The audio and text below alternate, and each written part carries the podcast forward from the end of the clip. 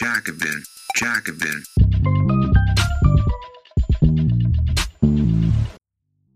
Eine Bitte, bevor es mit der Folge losgeht.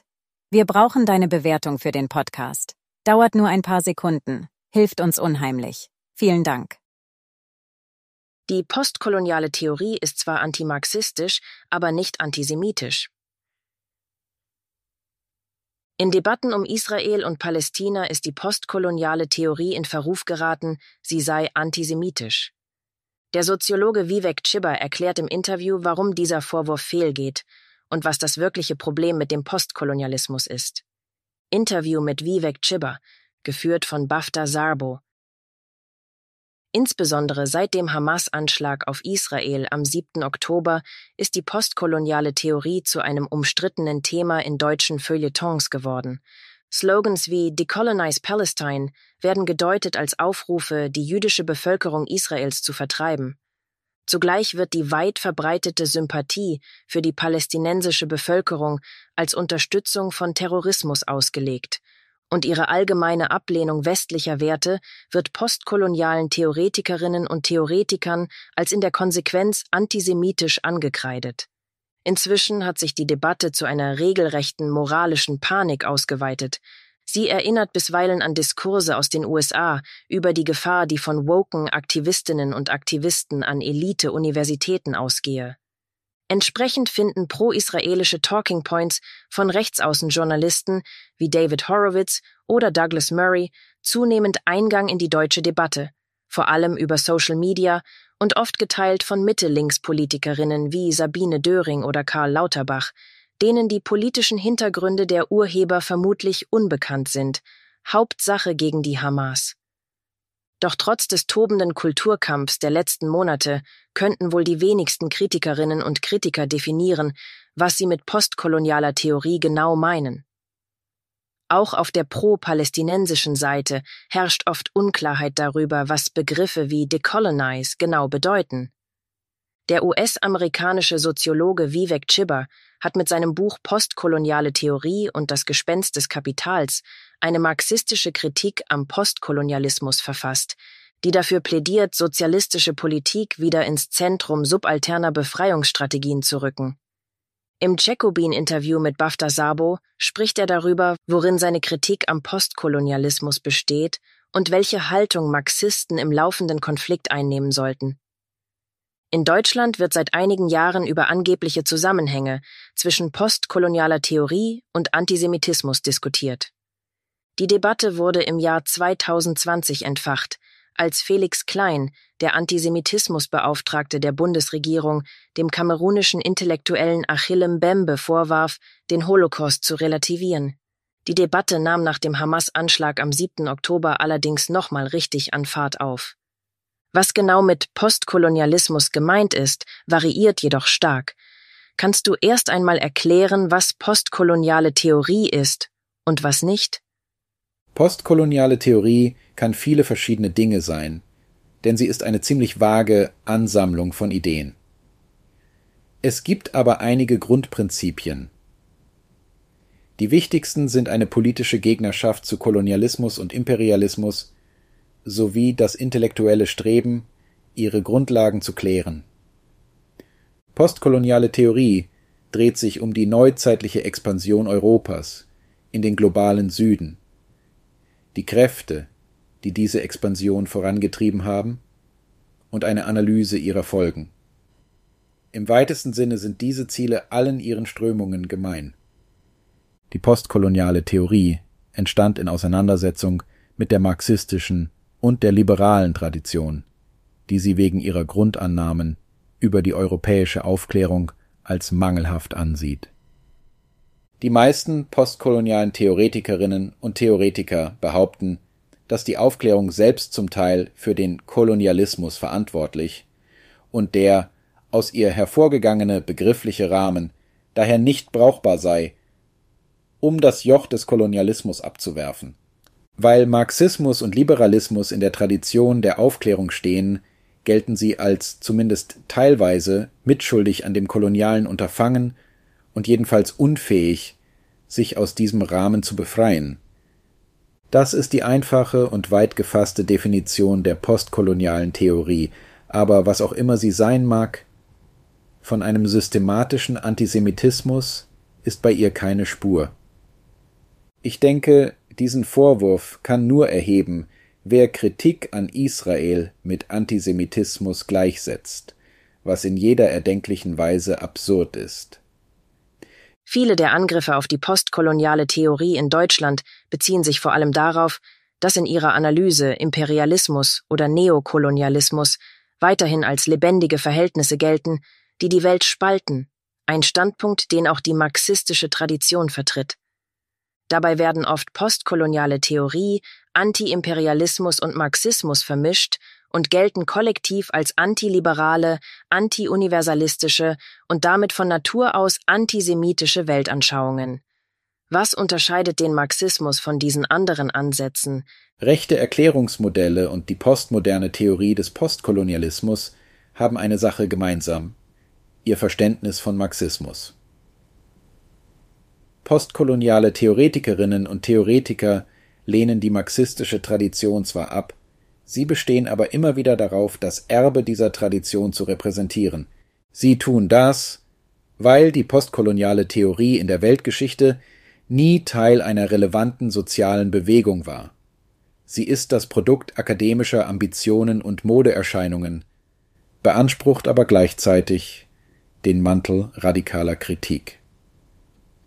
Wenn eine Theorie, die in Elite-Universitäten geboren und von aufstrebenden Akademikerinnen und Akademikern entwickelt wurde, den Anspruch erhebt, eine politische Tradition und Perspektive darzustellen, dann ist das problematisch. Um Legitimität zu erlangen, sagt man gewissermaßen, wir sind die Erben der radikalen Tradition, die durch Marxismus und Sozialismus angestoßen wurde. Wir haben zwar das Brauchbare übernommen, aber den Ballast der Aufklärung, Rassismus, Eurozentrismus und kulturellen Essentialismus abgeworfen. Dieses Selbstverständnis als direkte Nachfolgerin der marxistischen Tradition wird dann von Rechten aufgegriffen, die meinen, der Marxismus sei zwar im Kalten Krieg besiegt, aber in der sogenannten postkolonialen Theorie wiedergeboren worden, wenn sie dann diese haarsträubenden Behauptungen der postkolonialen Theorie sehen. Können sie einerseits dieser Theorie vorwerfen, vom kompromittierten Marxismus herzukommen, aber andererseits auch den Rest der Linken beflecken, indem sie sie mit der Absurdität der postkolonialen Theorie in Verbindung bringen. Das ist das Grundproblem. Die Ironie liegt natürlich darin, dass die postkoloniale Theorie zwar Teile ihrer politischen Kritik des Kolonialismus mit der marxistischen Tradition teilt, aber mit dem Marxismus völlig unvereinbar ist. Das liegt vor allem daran, dass der Marxismus auf einer Reihe universalisierender Prinzipien und kausaler Thesen aufbaut, die nach Ansicht der postkolonialen Theorie abzulehnen sind. Zu diesen Ansprüchen gehören universelle menschliche Grundbedürfnisse und Menschenrechte, die sich aus diesen Bedürfnissen ergeben, universelle Eigenschaften von Kapitalismus und Klasse, sowie universelle Kämpfe, die Menschen verbinden, im globalen Norden wie im globalen Süden. Dies alles sind Annahmen, denen die postkoloniale Theorie ausdrücklich widerspricht. Die schärfsten Kritiker des Postkolonialismus waren immer Marxisten. Deswegen ist sich die postkoloniale Theorie nie zu schade für einen Seitenhieb auf den Marxismus. Ihre Vertreterinnen und Vertreter sind sich darüber im Klaren, dass der Marxismus, auch wenn sie behaupten, auf dieser Tradition aufzubauen, dennoch ihr größter intellektueller Gegenspieler bleibt. Daher ist die Behauptung von Rechten, dass postkoloniale Theorie und Marxismus irgendwie miteinander verbunden seien. Unsinn. Sozialistinnen und Sozialisten müssen verstehen, dass der Fortschritt des sozialistischen Kampfes keine Chance hat, wenn er sich an dem Rahmen orientiert, den die postkoloniale Theorie vorschlägt. Dieser ist nicht vereinbar mit den fortschrittlichen Ideen, die die sozialistische Tradition seit 150 Jahren beleben. Es ist tatsächlich auffällig, wie viele postkolonialistische Theoretikerinnen und Theoretiker den Marxismus angreifen, wo dieser doch die zentrale radikale Theorie in Befreiungskämpfen des globalen Südens während des 20. Jahrhunderts war. Sie müssen es tun, weil sie behaupten, radikal zu sein. Und wie du sagst, bedeutet Radikalismus im globalen Süden seit mehr als einem Jahrhundert Marxismus. Wenn sie nun in einem Kontext, in dem der Marxismus bereits hegemonial ist, behaupten, die wirklich Radikalen zu sein, dann müssen sie ihn kritisieren. Es ist wichtig zu verstehen, dass diese Theorie in den 1980er und 90er Jahren an Bedeutung gewann, nicht obwohl, sondern weil sie antimarxistisch ist. Für die Akademikerinnen der Babyboomer-Generation hatte diese Abgrenzung die Funktion, Radikalismus mit beruflichem Aufstieg zu vereinen. Wenn man in den USA ein erfolgreicher radikaler Akademiker sein will, kann man nicht gleichzeitig auch Marxist sein. Der Radikalismus muss so umgestaltet werden, dass er nicht mit dem Marxismus in Verbindung gebracht wird. Denn was die US-amerikanische Wissenschaft sonst auch alles zu bieten hat, der Marxismus gilt immer noch als die eine Grenze, die man nicht überschreiten darf. Wie, wenn überhaupt, sollten Marxistinnen und Marxisten reagieren, wenn die postkoloniale Theorie ad hominem Angriffen von rechts ausgesetzt ist? Ich denke, es ist wichtig, mit der eigenen Kritik immer akkurat zu sein. Nur weil postkoloniale Theorie mit vielen Fehlern behaftet ist, heißt das nicht, dass man ihr Vorwürfe machen sollte, die man nicht belegen kann. Sie hat viele Mängel, unter anderem, dass sie tatsächlich ziemlich rassistische Annahmen über den globalen Süden verbreitet aber sie ist nicht antisemitisch. Man muss verstehen, warum diejenigen, die Israel verteidigen, zu solchen Absurditäten greifen müssen, wie dem Vorwurf, eine Theorie sei objektiv antisemitisch. Sie können nämlich keine direkten Beweise für Antisemitismus finden. Genauso beschuldigten Stalinisten die Sozialdemokraten früher objektiv faschistisch zu sein. Meiner Ansicht nach ist es wichtig, dass die Linke die postkoloniale Theorie ablehnt, aber es ist ebenso wichtig, alle falschen Vorwürfe des Antisemitismus abzulehnen, denn die gleichen Vorwürfe werden gegen Sozialistinnen, Liberale und Juden erhoben, die Israel kritisch gegenüberstehen. Und davon gibt es viele. Der Antisemitismusvorwurf ist der einzige Pfeil im Köcher der Israel-Verteidiger. Und indem sie ihn so inflationär verwenden, untergraben sie, so muss ich leider feststellen, die historische Bedeutung des Antisemitismus als reale Bedrohung. Das klingt sehr nach dem deutschen Diskurs, in dem es immer wieder heißt, Israel wissenschaftlich oder politisch als Siedlerkolonie einzuordnen, sei antisemitisch. Es gibt unterschiedliche Varianten dieses Arguments, aber der Kern ist, dass Israel mit anderen Siedlerkolonien wie den USA oder Australien nicht vergleichbar sei, weil die jüdischen Siedlerinnen und Siedler in Palästina keine Staatsangehörigen oder im Dienst einer Kolonialmacht waren. Viele von ihnen waren außerdem selbst Überlebende von Genozid und Gewalt in Europa.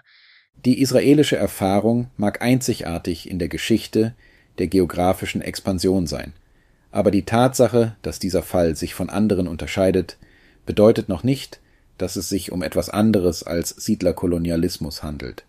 Es handelt sich immer noch um Siedlerkolonialismus, aber seine Dynamik ist eine spezifische.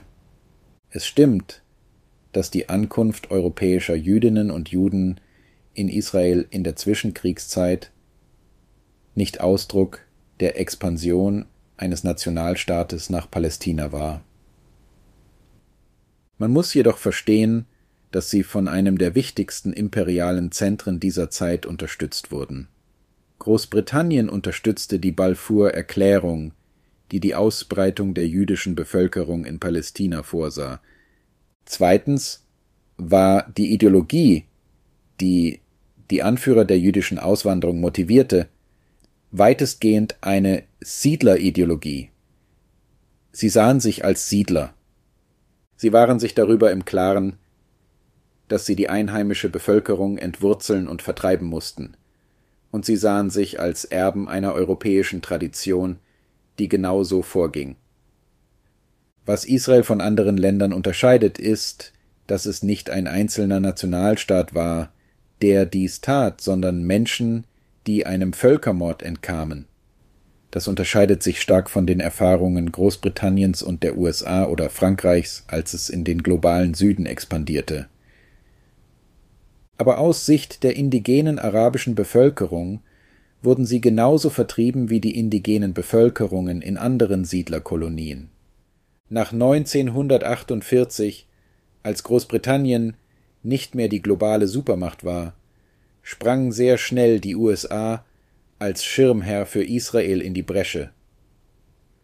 Obwohl die Siedlungsbewegung also nicht zu einem expandierenden Reich gehörte, wurde sie sehr aktiv von imperialistischen Kräften unterstützt. Ich denke deshalb, dass die Kritik der arabischen Bevölkerung, die Siedlerexpansion sei eine Art imperialer Expansion, durchaus berechtigt ist. Seit 1967 tritt Israel nun ziemlich offensichtlich als eine Kolonialmacht gegenüber Gaza und dem Westjordanland auf. Es hat sie illegal besetzt. Die Bürgerinnen und Bürger in diesen Gebieten haben nicht die gleichen Rechte und sind einer langsamen ethnischen Säuberung durch Siedlungserweiterungen ausgesetzt. Ich weiß nicht, wie ich das nennen soll, wenn nicht Siedlerkolonialismus. Aber ist die koloniale Erfahrung der israelischen Siedler wirklich so einzigartig? Ich denke zum Beispiel an Liberia, wo schwarze Amerikaner, die sich auf Abstammung beriefen, auf den afrikanischen Kontinent zurückkehrten und ein System aufbauten, in dem sie die lokale Bevölkerung dominierten. Das ist ein sehr guter Punkt. Der Fall von Liberia kommt dem Israels tatsächlich relativ nahe. Der einzige Unterschied besteht darin, dass ihre Behauptungen, sie seien Indigene, illegitim waren. Während Israel zumindest einen historischen Zusammenhang für sich beanspruchen kann. Bei Liberia glaube ich, dass dieser erfunden ist, aber das sind nur kleine Unterschiede. Die Gemeinsamkeiten, auf die du hinweist, sind hier relevanter und machen Israel eben doch nicht völlig einzigartig.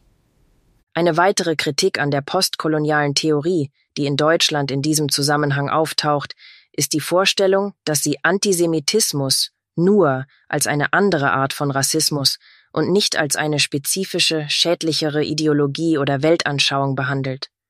Hältst du diese Unterscheidung für sinnvoll? Es gibt Elemente des Antisemitismus, die ihn von anderen Formen des Rassismus unterscheiden, aber das bedeutet noch nicht, dass Antisemitismus kein Rassismus ist. Darüber hinaus spielt es keine Rolle, ob er einzigartig ist oder nicht. Wenn man genau hinschaut, könnte man behaupten, dass sich jede Art von Rassismus von den anderen unterscheidet, ohne dass dieser Unterschied per se irgendeine moralische oder analytische Relevanz hätte. Der Grund, warum die Linke den Antisemitismus ablehnt, liegt darin, dass er so viele Merkmale rassistischer Ideologien aufweist und zur Rechtfertigung der schrecklichen Misshandlung einer Gruppe herangezogen wurde und wird. Das ist der springende Punkt. Das ist es, was unsere moralische Abneigung gegen den Antisemitismus begründet. Die Tatsache, dass er sich von anderen Rassismen unterscheidet, macht ihn zu einem interessanten Forschungsgegenstand, aber das bedeutet keineswegs, dass ihm eine eigene moralische Wertigkeit verliehen werden muss. Ich sehe keinen Grund, davor zurückzuschrecken, den Antisemitismus als eine Art von Rassismus zu bezeichnen, der jedoch historisch einzigartige Merkmale aufweist, die eine Analyse verdienen. Edward Said, der Literaturtheoretiker, dessen Buch Orientalismus für den Postkolonialismus und dessen Kritik am Marxismus grundlegend ist, war nicht nur Palästinenser, sondern äußerte sich immer wieder sehr lautstark zur palästinensischen Sache. Glaubst du, dass seine Analyse der Situation in Israel-Palästina uns heute weiterbringt? Man muss die zwei Seiten von Saids Werk getrennt betrachten. Seine theoretische Arbeit zu den Ideen der Aufklärung und des Marxismus einerseits und zu Israel-Palästina andererseits. Ich denke, Said war einer der eloquentesten Verteidiger der palästinensischen Rechte. Seine Arbeit zu Israel-Palästina ist immer noch ein sehr wichtiger Beitrag, insbesondere seine Kritik an der Dynamik nach dem Oslo-Abkommen. Bemerkenswert ist, dass die theoretische Tradition, die er begründet hat, viele der Annahmen ablehnt, die er selbst bei der Verteidigung der Rechte der palästinensischen Bevölkerung verwendet. Die postkoloniale Theorie besteht darauf, dass die Idee von Rechten eine westliche Vorstellung ist, dass es keine universellen Interessen gibt und dass Kulturen anhand interner Normen dieser Kulturen beurteilt werden müssen. Diese Ideen machen es aber unmöglich, die Grundrechte der Palästinenserinnen und Palästinenser zu verteidigen. Said vertrat damit in seiner Arbeit über Israel-Palästina genau die Prinzipien der Aufklärung, die seine Anhängerinnen und Anhänger heute ablehnen. Daher liegt in seinem Werk nicht nur eine Spannung, sondern auch eine tiefe Ironie. Wenn man Saids Rahmen zur Verteidigung des palästinensischen Kampfes akzeptiert, muss man die Gesellschaftstheorie ablehnen, der er so viel Aufwind gab. Wenn man die Grundlagen der postkolonialen Theorie akzeptiert, kann man Saids eigene Grundannahmen zur Verteidigung der Kämpfe der Palästinenser nicht verwenden. Welcher Ansatz erfasst die palästinensische Lage dann am besten? Ich glaube nicht, dass es eines neuen, innovativen Ansatzes bedarf. Der grundlegende liberale Rahmen, Repräsentation, Menschenrechte, nationale Souveränität und Autonomie reicht hin, um die palästinensischen Bestrebungen zu rechtfertigen. Die Ziele sind das eine. Eine Strategie zu entwickeln, um diese Ziele zu erreichen, ist etwas anderes. Ein großes Problem der postkolonialen Theorie besteht darin, dass sie die Vorstellung von Grundinteressen und gemeinsamen menschlichen Bedürfnissen ablehnt. Ein noch größeres Problem ist jedoch, dass sie keine effektive politische Strategie entwickeln kann. Sie weist nämlich die Konzepte zurück, anhand derer wir politische Analysen durchführen, etwa die materiellen Interessen der Menschen, die Art und Weise, wie sie in Klassen eingeteilt werden und wie Nationalstaaten Gruppeninteressen organisieren. Die postkoloniale Theorie propagiert routinemäßig ethnische Identitäten als nicht nur aussagekräftigere, sondern auch legitimere Quellen für Politik im globalen Süden. Und darauf lässt sich einfach keine wirksame Befreiungsstrategie aufbauen. Will man verstehen, worum es im palästinensischen Kampf geht, reicht der grundlegende liberale Rahmen des letzten Jahrhunderts aus.